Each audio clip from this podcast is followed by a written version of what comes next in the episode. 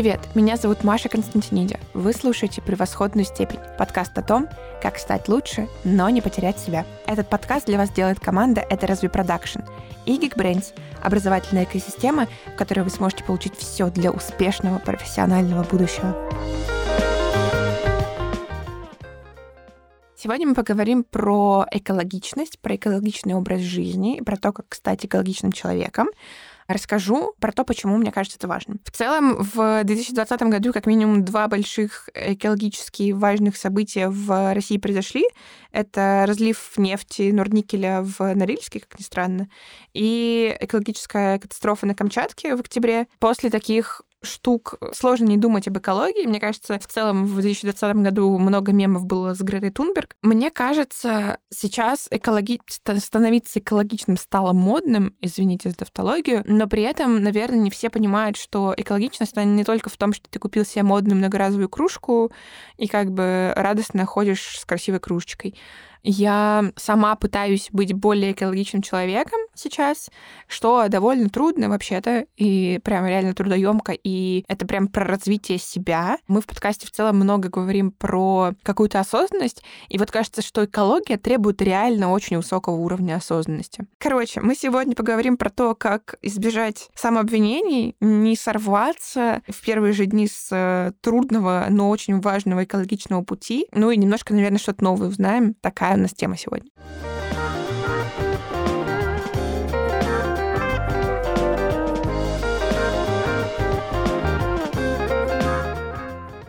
Сегодня у меня в гостях Ася Мицкевич, экоактивист, художник-иллюстратор, автор подкаста «Поколение Зира». Ася, привет! Расскажи немного про себя. Как давно ты ведешь экологичный образ жизни? Привет! Мне довелось работать в 2000 2017 году с Организацией Объединенных Наций. У них есть э, Ассамблея окружающей среды, и их арт-директор связался со мной, чтобы подготовить большую картину, посвященную загрязнению окружающей среды. На тот момент я не знала ничего про проблемы экологии, и вообще казалось то, что все это касается других больших организаций, но ни одного маленького человека. Когда я закончила этот проект, мне хотелось все поскорее забыть, потому что в 2017 году было очень много страшных картинок в интернете по запросу в Гугле. Только через наверное, 4 месяца я осознала, что если я не буду сдавать пластик в переработку, то никто за меня это не будет делать. Вот поэтому в 2018 начался мой такой эко-путь. Поняла тебя.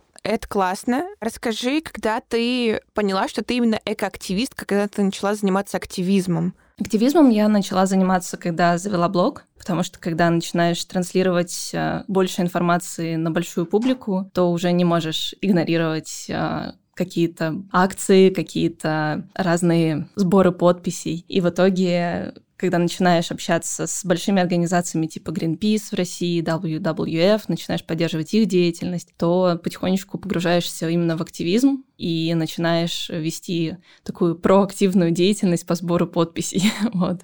Наверное, в этот момент и можно сказать, что я начала, но это был конец 2018 -го. В сентябре я начала свой блог, и где-то, наверное, в декабре я начала впервые вообще говорить о том, что, ребята, вот есть такая-то петиция, такая петиция.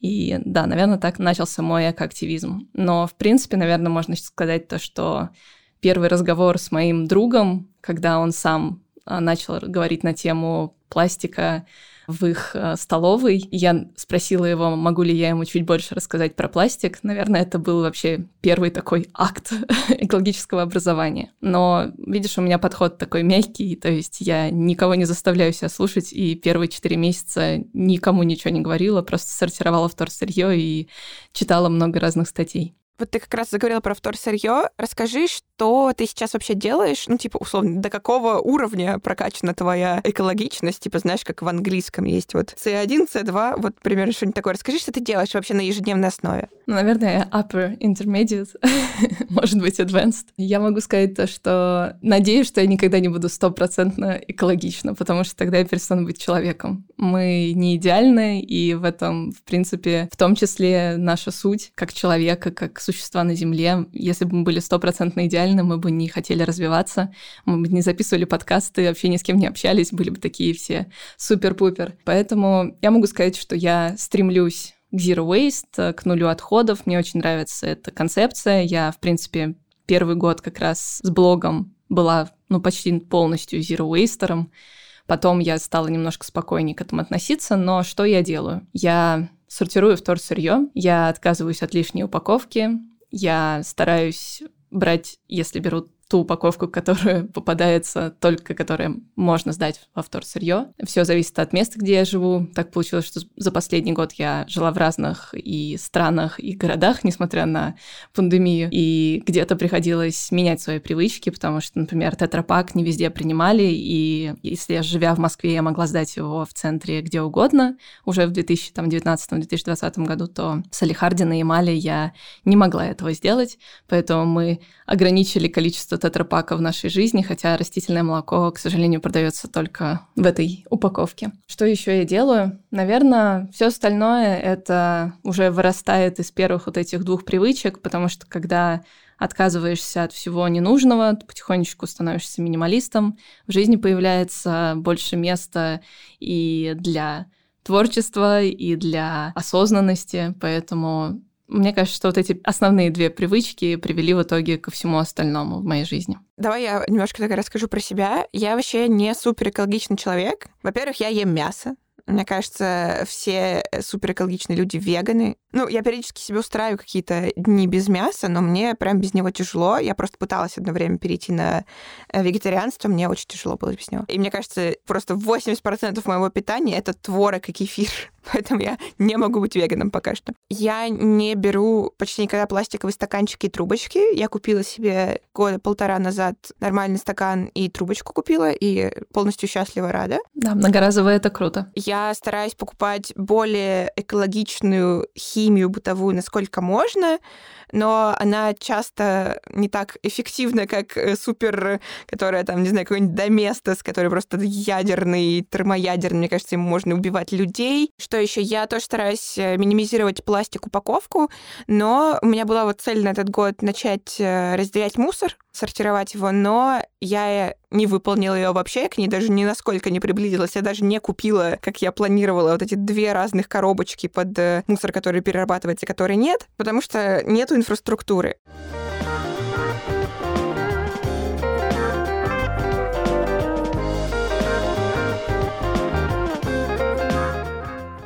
Вообще, почему мы сегодня говорим про все это? Потому что, ну, есть очень много проблем в России в целом, которые я бы хотела подсветить. Во-первых, мы нарыли данные, что в России всего перерабатывается около 5-7% мусора, и при этом годовое количество отходов на каждый год растет. Потом пластиковая бутылка разлагается около 500 лет, прокладка 500-800 лет. Ну, то есть мы за условный месяц просто, не знаю, сколько это, интересно, килограмм мусора. У тебя есть в голове цифра про килограммы мусора в месяц человека? В год россиянин а, генерирует около 500 килограммов мусора. Это вес коровы. Ну, то есть это больше килограммов в день, это вообще 2 килограмма в день. Это очень много. Но все зависит от региона. Вот, в Москве, конечно, побольше, в больших городах. Но почему многие не решаются на переработку, и почему у меня были, типа, концерны некоторые есть на этот счет. У меня есть в целом недоверие к государству и к тому, чем оно занимается в любой сфере его деятельности. И я, скорее, конечно, больше верю в НКО, в какие-то маленькие инициативы и прочее. Например, поэтому я сдаю одежду на реюз или продаю ее. Ну, то есть, типа, какие-то... То, что я могу сделать сама условно или там с помощью какой-то маленькой НКОшки типа второго дыхания. Небольшая НКОшка для страны, если что. Ну, да, окей. Единственная. Да. Но государство я не верен. То есть я читала кучу статей про то, что вот эти вот синие ящики, что они типа не работают, что их вместе все вот приезжает одна мусорная машина, и все отходы складываются в одно место, и это вообще бесполезная фигня. Можешь что-то про это рассказать? Моя любимая тема, я даже читаю лекции на тему мифов в раздельном сборе. Это абсолютно окей, то, что мы не доверяем государству. Я думаю, тут не нужно погружаться в политику, чтобы объяснить, почему это так, почему мы не верим, что наши налоги идут туда, куда нужно. Но давай просто про синий бак поговорим касательно центрального и северного района Москвы. Там в центральном округе, в северном округе обслуживает компания Калайн. К ним даже можно было до пандемии попасть на сортировочную станцию, чтобы все посмотреть. Они абсолютно открытые. Они были одними из первых частников, которые начали программу раздельного сбора в Москве. Также были Хартия, вот. Но Хартия побольше, они обслуживают не только Москву, поэтому с ними сложнее выйти на какой-то контакт, потому что они просто огромные. И мне просто помогло это поверить в систему, когда еще не было синего серого бака, в систему того, что я могу сдать вот в эти баки в городе частным компаниям, а не частникам типа Собиратора, Экотакси и другим ребятам. То есть до этого я поддерживала как раз совсем малый бизнес в сортировке отходов, вот, а после поездки на экскурсию в Эколайн стало все понятно. Я увидела, как на самом деле все происходит. Розовые очки лопнули. Мне казалось то, что когда все это попадает на ленту, получается, есть лента, куда попадает вторсырье, из синего бака назовем это теперь так, и есть, получается, несколько лент для серых баков, смешанных отходов, потому что смешанных отходов все равно больше люди генерят и меньше сортируют. Женщины, которые стоят вдоль этих полос, они не убирают плохое, а забирают хорошее вторсырье. То есть КПД очень сильно упало в моих глазах. То есть до этого мне казалось, что вот так, розовый мир, а на самом деле там супер скорость, и человек просто, у нее там с одной стороны один пакет, с другой стороны другой мешок, и она бросает там, например, собирает металл и пластик. И вот она ответственна за металл и пластик. И вот сколько она успела собрать, столько и попадает на сортировку.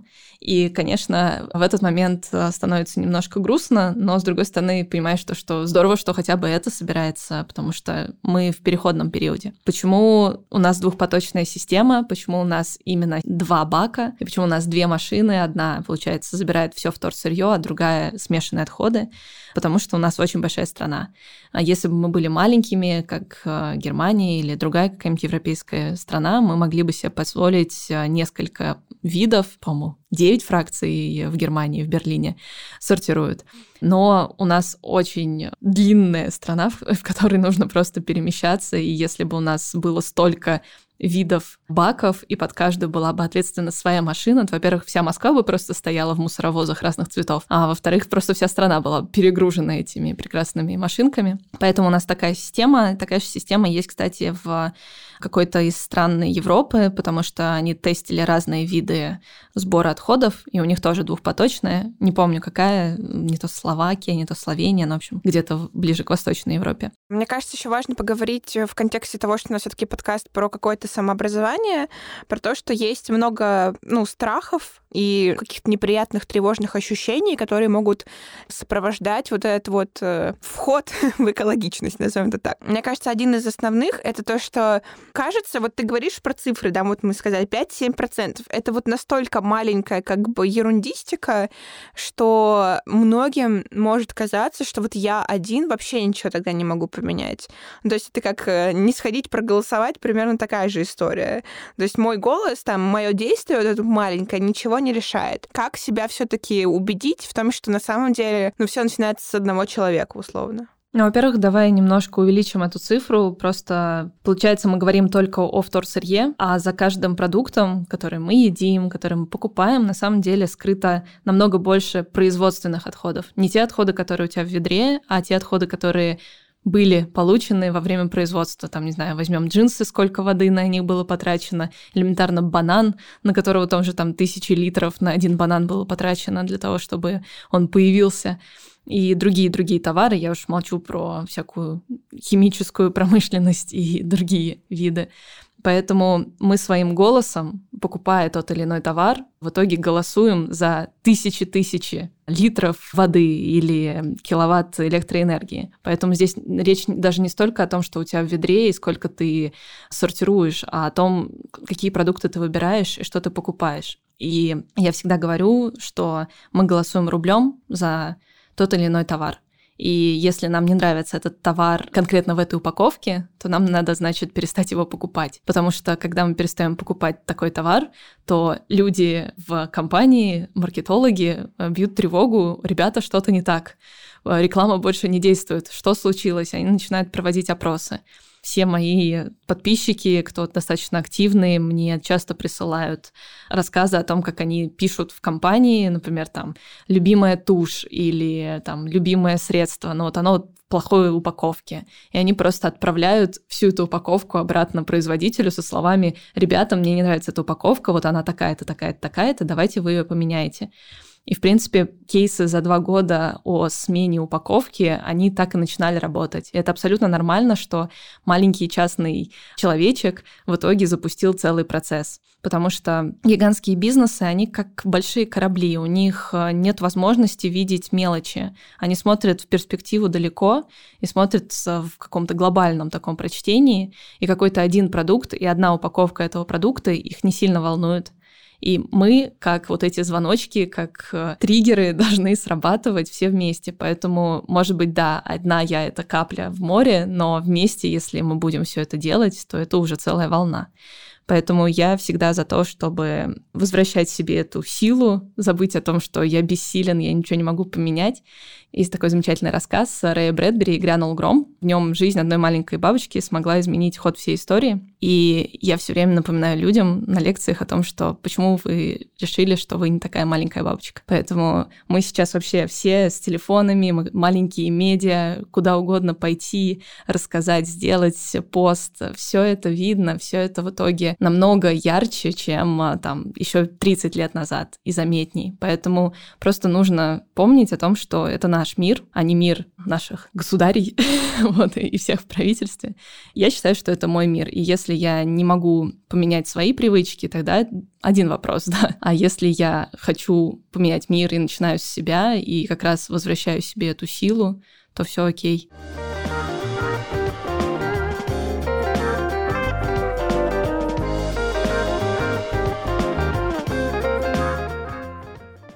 Обычно для всех все, что говорят э, про экологию, это про будущее, ну, типа, про наших детей, там, про внуков, про, может, правнуков, да, и для многих это слишком, типа, сложный горизонт планирования жизни, и им трудно сориентироваться. Ну, то есть, если мне сейчас ок, то почему там, типа, через 20 лет станет не ок? Ну, то есть, мы же немножко что-то потихоньку делаем, вот кто-то вот не ест мясо, а я могу еще есть, ну, то есть, а после нас там э, хоть потоп условно. Что ты можешь сказать людям, которые немножко не понимать, что это все-таки уже про сейчас, потому что, мне кажется, экологическое движение, оно довольно давно появилось, но сначала оно было такое... Ну да, очень давно. Но сначала оно было такое, чуваки, ну, может быть, мы перестанем так делать, кажется, это не очень, а сейчас это вообще-то уже такое, типа, чуваки, нет, нам нужно прям срочно перестать это делать, иначе будет вот так вот. А люди все еще воспринимают, что это, ну, типа, через сто лет, мало ли, что через сто лет будет, как бы это проблема Путина в 2201 году. У нас очень много политики в подкасте сегодня. На самом деле, по поводу того, что вот я живу рядом со мной, все чисто, зачем мне париться о каком-то там месте, где грязно? Наверное, из-за того, что я с детства очень много путешествую, у меня просто не срабатывает такая идея, даже в голове не появляется, потому что я просто приезжаю в какую-нибудь азиатскую страну и вижу, я не могу себя отделить от этого. То есть после этого это воспоминание едет со мной там в город в России. Когда я была в Бангкоке в начале этого года, качество воздуха, ну это было просто ощутимо. Ты не можешь дышать, а небо бежевого цвета. Настолько ужасное качество воздуха я понимаю, что может быть, сейчас в моей стране не так все плохо, но это не значит то, что мне надо ждать, пока все станет плохо для того, чтобы начать что-то делать. Абсолютно окей то, что люди какие-то не готовые, они ждут инфраструктуру. В Европе очень много людей просто надеются на сортировку и продолжают э, потреблять очень-очень много всего абсолютно им ненужного. И тут не надо как бы говорить, что какая-то нация лучше, чем другая. То есть кто-то действительно ждет инфраструктуру, это тоже окей.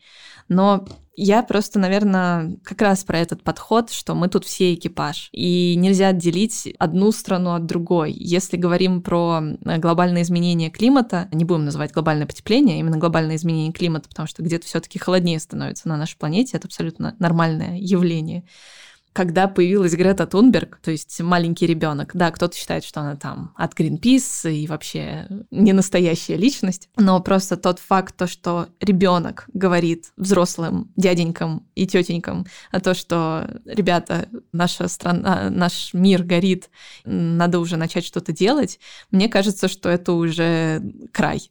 Мне кажется, мы уже пересекли какую-то границу. Для меня граница была пересечена как раз, когда я рисовала вот эту картину и просто увидела кита с животом полного пластика. И я поняла, что все.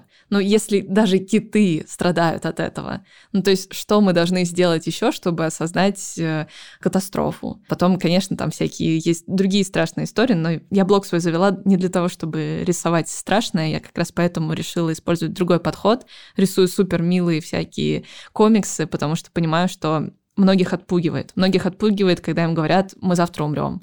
Многих отпугивает алармизм, радикализм, и это тоже нормально. И надеюсь, что кому-то подходит более мягкий подход, что достаточно того, что ты просто сегодня не возьмешь кофе с собой в стаканчике, который будет сложно сдать на переработку, просто посидишь в кафе. И этого уже достаточно, потому что ты просто вступил на эту классную экодорожку. Окей, давай как раз вот э, мы пришли к экодорожке, давай на нее наступим. Расскажи про принцип Reduce, Reuse, Recycle. Чем он так хорош, почему он стал э, таким классным, популярным, почему ему на, к нему надо стремиться. И, может быть, посоветуешь, с чего можно начать свой такой эко-путь, вот кроме того, чтобы отказаться от э, стаканчиков кофейных. Я немножко расширю эти правила. Мне больше нравится правило 5R. Пять слов на букву R. Refuse, Reduce, Reuse, Recycle, ROT. То есть, получается, мы отказываемся от того, что нам не нужно, мы сокращаем количество того, что нам нужно, мы переиспользуем то, что у нас уже есть, сдаем на переработку то, что не получилось переиспользовать, от чего не получилось отказаться, и количество чего не получилось сократить. И уже напоследок у нас остается органика, органические отходы, которые ты превращаешь в компост. Вот, например, я сейчас только там спустя два года во всем этом экологичном образе жизни, я только сейчас начала задумываться об органике, и вот у меня там появился классный утилизатор, который измельчает и сушит органику. Но я считаю, что rot, вот этот последний компостирование, это просто 80-й level. То есть не надо на это ориентироваться, если у вас нет дачи и нету друзей, у которых есть дача. А по поводу первых э, четырех правил и почему они именно в таком порядке, очень важно именно понять приоритеты. Мы должны сначала действительно начать отказываться от того, что нам не нужно. То есть просто пересмотреть свои привычки каждодневные. Ну зачем, правда, нам каждый день брать новый пакет в магазине? Ну это просто нелогично. И у каждого человека какая-то своя такая вещица. Кто-то ходит в магазин каждый день и во вкусвиле берет пакет. Даже уже сейчас, несмотря на то, что у них там везде написано «возьмите сумку» и прочее, все равно кто-то берет пакеты. У кого-то вместо пакета это будет как раз этот кофейный стаканчик, и он каждый день берет этот стаканчик. То есть надо просто посмотреть, какая одноразовая штука появляется каждый день в нашей жизни. Сейчас, конечно, у нас с пандемией у всех там маски можно заменить маску на многоразовую маску. Я, конечно, знаю там то, что она хуже защищает от э, попадания бактерий, вот, но все равно она экологичнее, и если не стоять э, близко к другим людям, она тоже работает. То есть э, нужно понять, какой объект мы можем заменить. Бахилы можно заменить на многоразовые. И, в принципе, как раз с этого и начинаешь. Ты просто начинаешь с осознанности, когда ты понимаешь, какая одноразовая штука у тебя появляется каждый день. И просто убираешь эту одноразовую штуку из своей жизни. У меня это были как раз пакеты, потому что я с этим пакетом как раз в магазине Вкусвилл и застыла в 2018 году в марте и поняла, что так, его надо куда-то определить, а не отправить на помойку.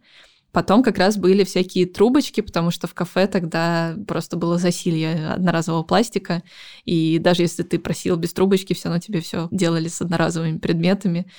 И я помню, что я научилась 3-4 раза напоминать официанту, что мне без трубочки, мне в настоящую посуду, мне там вот так. Да, это странно и отвлекает людей от их работы, но в итоге я добивалась своей цели. Поэтому вот этот рефьюз — это приоритет. Reduce и reuse, то есть а, сокращение и переиспользование, это уже немножко дальше, когда ты уже просто, например, покупая какой-то продукт, сокращаешь количество упаковки, либо покупаешь на развес, а, там, если мы возьмем какие-то орехи, можно взять у южных ребят в лавочках, можно в Zero Waste магазине купить, можно просто покупать очень большую упаковку чего-то, и вместо пяти упаковок пластиковых у тебя будет одна упаковка с рисом, например.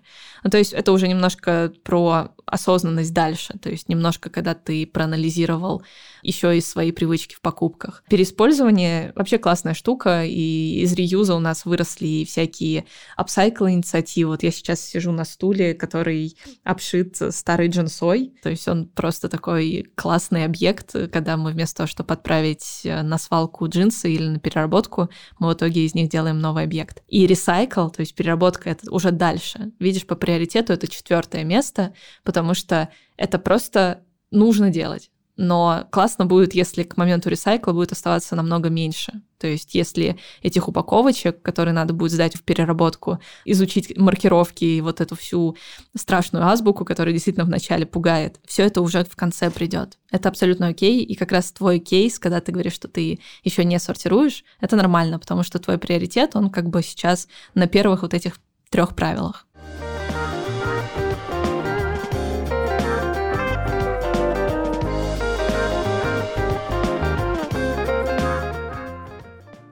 У меня очень интересная история. Короче, я сейчас веду намного менее экологичный образ жизни, чем первые 18 лет своей жизни. Родительский дом, он за городом, поэтому у мамы есть компостная яма. Мне кажется, никто никогда в жизни не думал, что моя мама типа какой-то эко-супер-человек. Плюс у нас есть... Мы всю бумагу мы сжигаем, пишем с двух сторон сжигаем, потому что нам нужна зола для удобрений.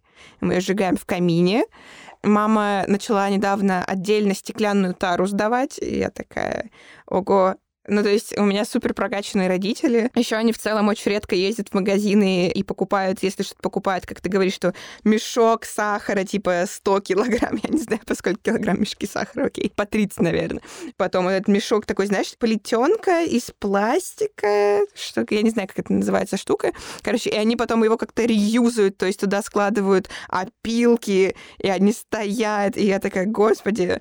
А сейчас я живу в Москве и ем кухню на районе районе, и все. Ну, как бы у меня куча пластика дома, которого раньше вообще никогда не было. Когда я начала жить одна, я помню, с каким ужасом я смотрела, что у меня каждый день я выбрасываю практически мусорное ведро, пакет. Ну, то есть я такая, в смысле?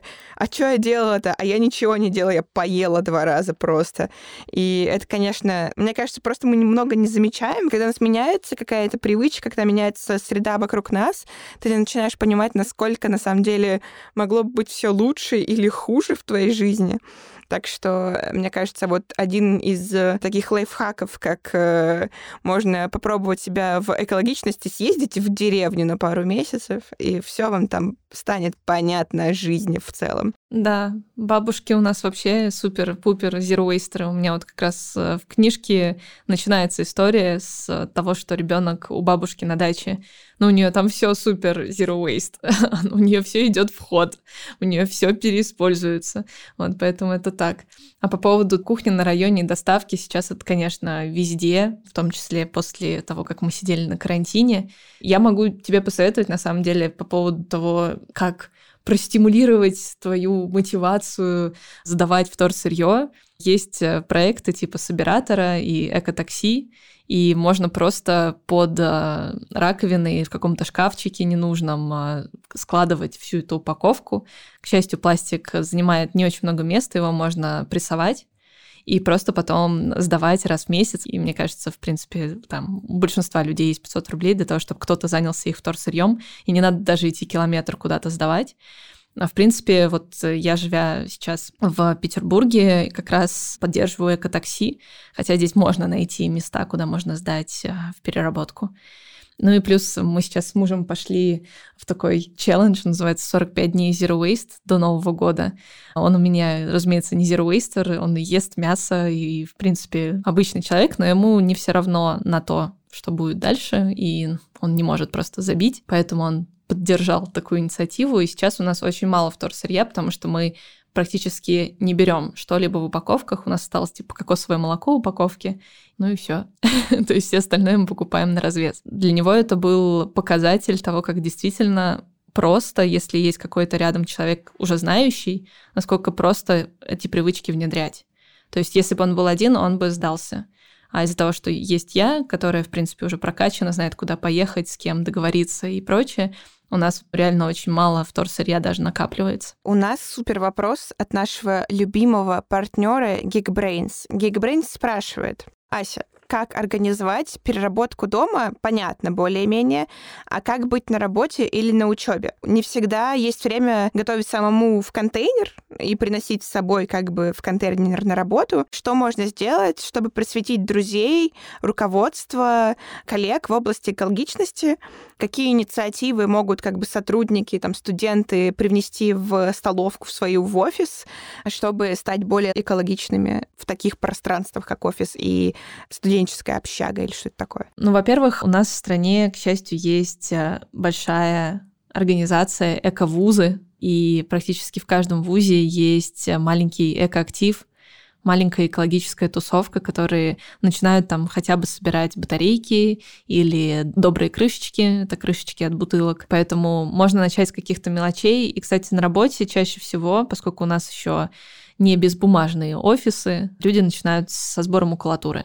И я помню, как э, после одной моей лекции мне написала девушка, что она так загорелась всей этой экологичной темой, что в понедельник, то есть я в субботу прочитала, в воскресенье она поставила баки у себя дома, договорилась с мужем, а в понедельник пришла в офис и сказала, давайте собирать макулатуру. И вместе там с тремя девушками они за день собрали кучу макулатуры, нашли, куда это сдавать, и все сдали. Ну, то есть, э, на самом деле, просто важно загореться. А с чего начать, э, это уже другой вопрос. Если действительно у вас много бумаги э, постоянно используется, надо будет объяснить, что мы печатаем на черновиках или пишем на черновиках и вообще собираем макулатуру.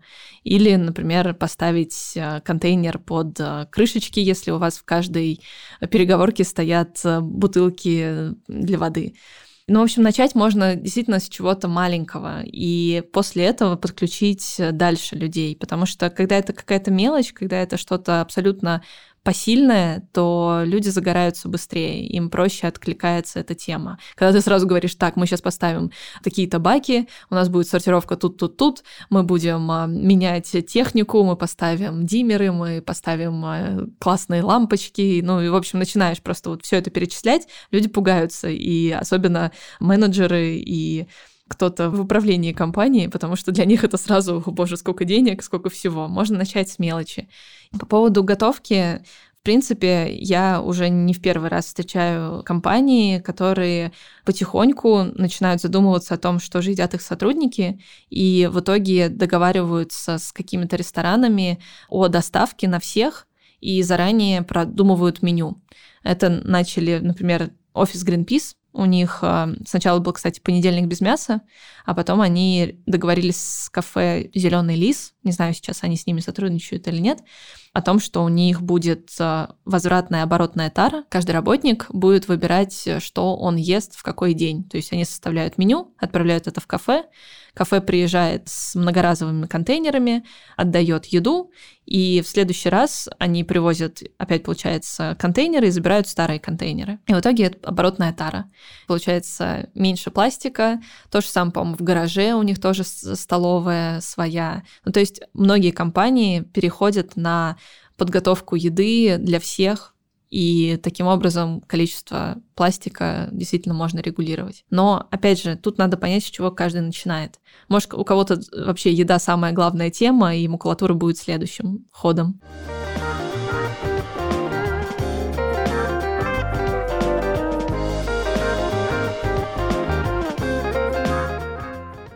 Чему вообще нужно научиться чтобы быть экологичным.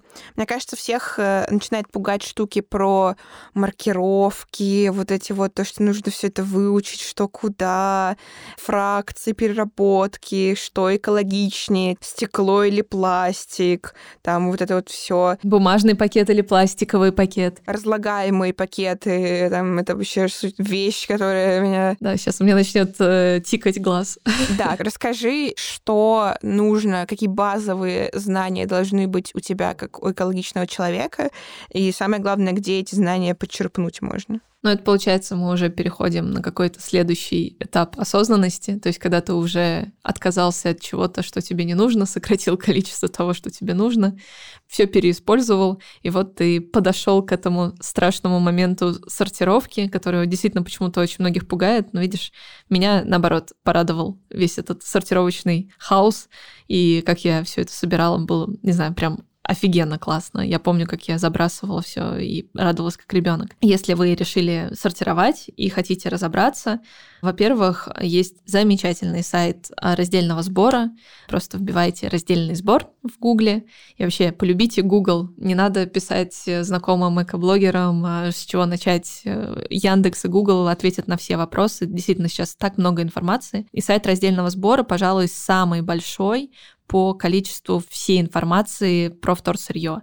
Что такое там одна фракция, и куда эта фракция едет, и что из нее потом производят, вплоть до того, какой продукт появится после того, как переработается эта уже фракция. Поэтому изучите его, начните там с одной маркировки. Я вообще считаю, что прикольно везде добавлять некую геймификацию и начать, например, с циферки 1, это у нас PET-пластик, э, бутылки, и посмотреть, где этот 0,1 вы встречаете в своей жизни. И просто замечать, о, вот тут 0,1, ой, и тут 0,1, ой, а мне привезли контейнер для еды с 0,1, а это тот же 0,1, что и бутылка. И потом вы там узнаете, что есть питьевой 0,1 и есть э, пищевой 0,1. И это не совсем одно и то же. И, в принципе, была там еще полгода назад история о том, что не принимали контейнеры с маркировкой 0,1.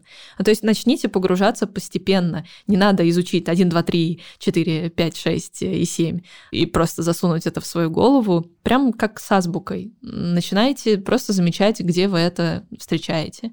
И, не знаю, раз в неделю добавляйте новую маркировку. Мне кажется, как раз игровой э, элемент помогает людям не сдаваться и продолжать свой путь. Дети, безусловно, тоже очень помогают, потому что у них намного больше свободного времени, и уж они-то разберутся очень быстро, и всех потом заставят разобраться. Я, в принципе, поэтому книжку для детей писала, потому что таких э, настойчивых э, экоактивистов еще поискать. Вот, окей, я начал постепенно заниматься, строить вокруг себя экологичный образ жизни, и вдруг иду-иду и понимаю, что у меня в руке пластиковый стаканчик, который я просто вот купил, потому что я не сообразил, не знаю, был занят занят или еще что-то.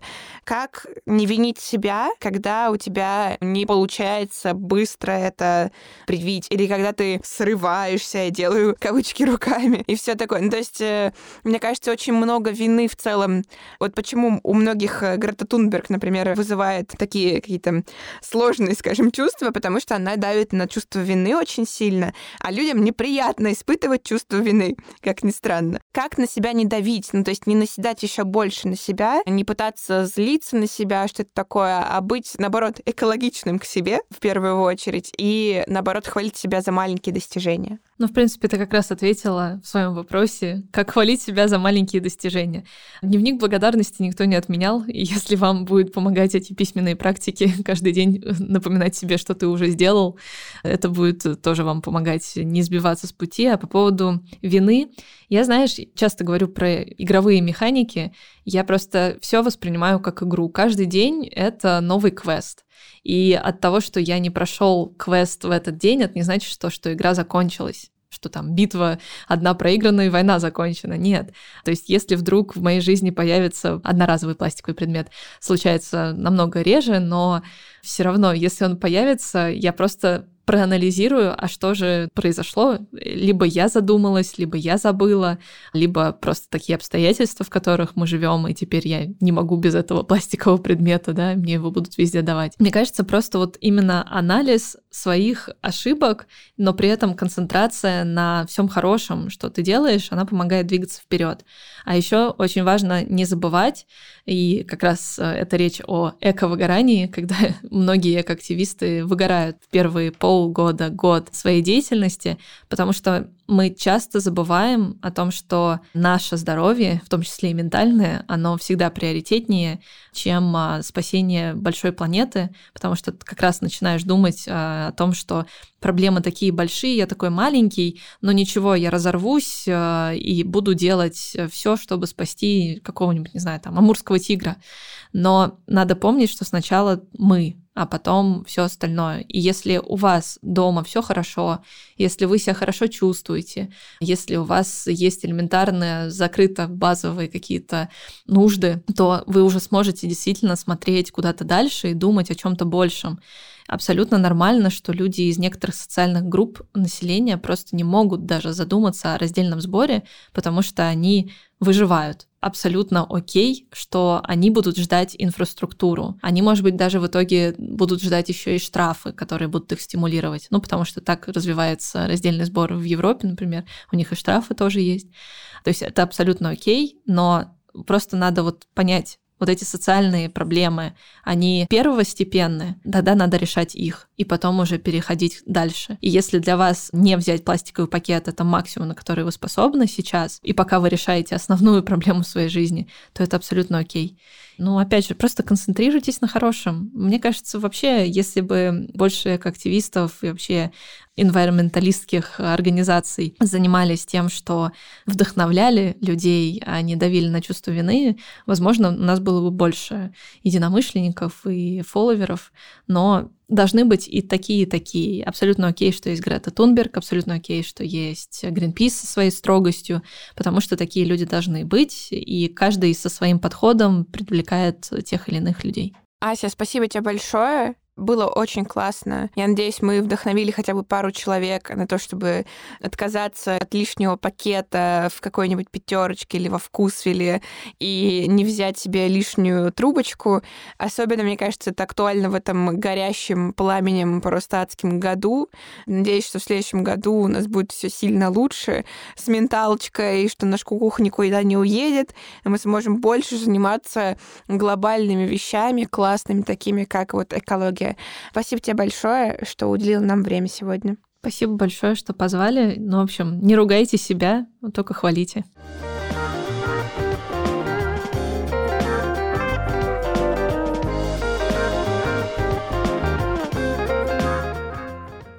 Вы говорили с Асей. Ну, я уже говорила, почему это очень важный разговор. Мне кажется, давно слежу за Асей, и а, мне она кажется одной из самых приятных эм, экоблогеров, потому что, не знаю, как вас, при том, что я относительно, наверное, какого-то минимума достаточно экологичный человек. Но меня пугает Грета Тунберг. Меня вообще пугает, когда меня, на меня кричат э, злые дети.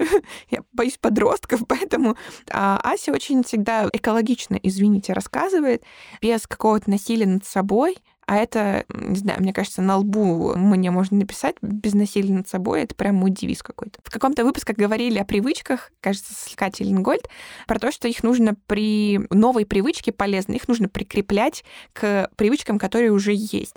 Поэтому вот, не знаю, вы же собираетесь сумку с утра на работу, ну, вы все равно кладете туда ноутбук. Ну вот положите рядом с ноутбуком вечером себе трубочку, не знаю, бахилы, сумку многоразовую и чашку для кофе. И вот у вас уже есть полный комплект, и вы их точно не забудете, потому что вы ноутбук-то точно будете складывать. Это, конечно, довольно трудоемко, но мне кажется, сейчас, когда это типа стало модно и немножко можно соревноваться с друзьями, а я вот типа уже делаю вот это, а у меня уже 100 червяков дома, господи, только не червяки. Можно себя челленджить, можно, можно устраивать это весело, типа без какого-то принуждения, без насилия над собой. Поэтому я надеюсь, что мы вот в следующем году станем все еще немножечко экологичнее, а я, наконец, начну мусор разгребать эм, свой и в голове, и в, и в мусоре.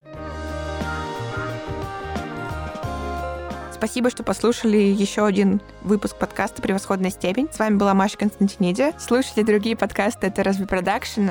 Подписывайтесь на нас в соцсетях. Пишите нам комментарии на той платформе, где вы нас слушаете ставьте нам оценочки и, пожалуйста, не пишите комментарии про то, что я не умею разговаривать. Я очень грущу от этих комментариев. Следующий эпизод подкаста последний, поэтому я надеюсь, что вы уже рассказали о нас всем своим друзьям, просто задолбали их с нашими прекрасными выпусками. Всех вас люблю очень. До следующей встречи.